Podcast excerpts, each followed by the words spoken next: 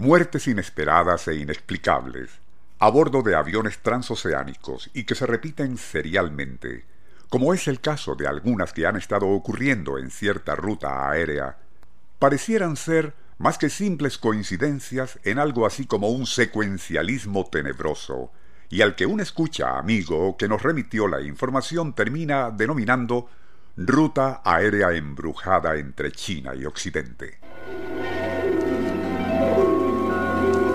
Nuestro insólito universo. Cinco minutos recorriendo nuestro mundo sorprendente. El domingo primero de abril 2007 hubo una conmoción en el vuelo de Air France AF-101 entre París y Guangzhou. Transcurridas unas nueve horas de vuelo, tanto aeromosas como sobrecargos se movían presurosos de un lado a otro del avión, solicitando entre los viajeros si alguno era médico.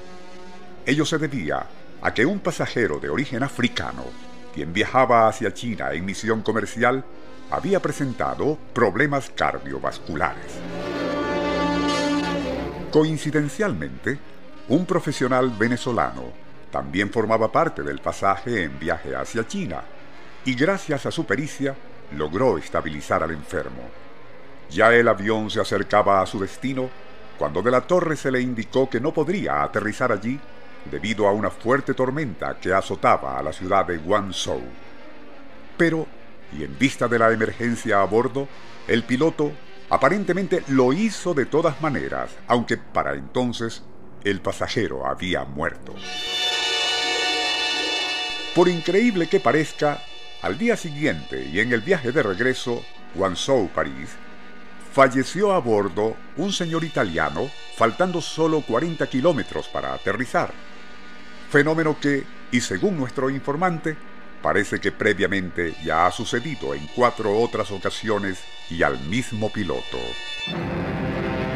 Como también muchos declaran que no solo en esa ruta han tenido lugar muertes a bordo, sino en muchos otros vuelos entre China y Occidente, ya que solo unos días después, y en la ruta China a Chicago, un pasajero oriental fue hallado muerto en el baño tras haber aterrizado.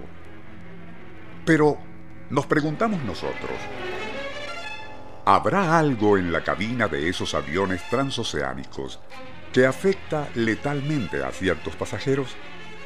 En ese sentido, ya es un lugar común que muchas personas aseguran haber contraído catarros, gripes e incluso virosis después de realizar viajes de varias horas en jet.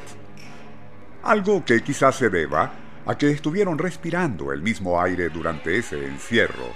Y a pesar de que si bien se recicla y pasa por filtros purificadores, de todas formas se vuelve a contaminar por la respiración de 160 o 200 personas que viajan en la aeronave, algunas quizás con alguna virosis incipiente o en el peor de los casos sufriendo de tuberculosis.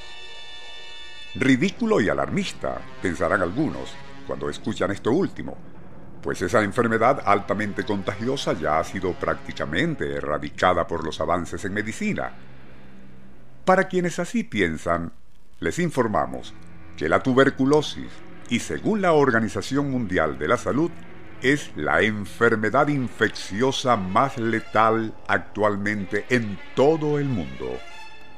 Unos 3 mil millones de personas pueden ser portadoras asintomáticas y los decesos alcanzan un promedio de 1.7 millones a nivel mundial.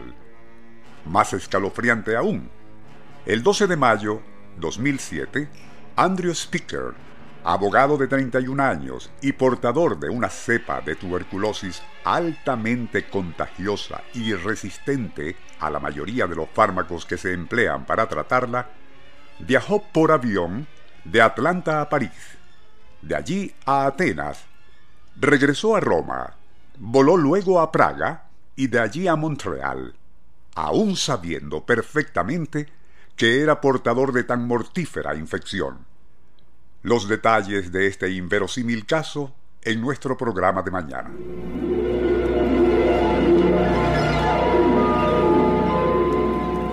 Nuestro insólito universo. Email insólitouniverso.hotmail.com Autor y productor Rafael Silva. Apoyo técnico José Soruco y Francisco Enrique Mijares. Les narró Porfirio Torres.